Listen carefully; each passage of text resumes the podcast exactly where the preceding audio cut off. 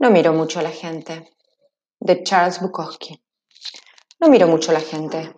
Es perturbador. Dicen que si miras mucho a otra persona, te empiezas a parecer a ella. La mayoría de las veces me la puedo pasar sin la gente. La gente no me llena, me vacía. No respeto a nadie. Tengo un problema en ese sentido. Estoy mintiendo, pero créeme, es verdad. Charles Bukowski